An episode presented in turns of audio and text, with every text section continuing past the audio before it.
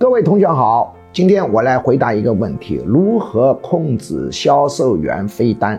所谓销售员飞单，就是在本公司拿着固定工资，偷偷的把本公司的销售转到外头人去做，拿更高的提成。因为外面的人他没有承担营销费用，所以呢，营销费用由本公司承担，好处由外公司拿，这称之为飞单。如何控制飞单的问题呢？鞠教授一贯的做法就是。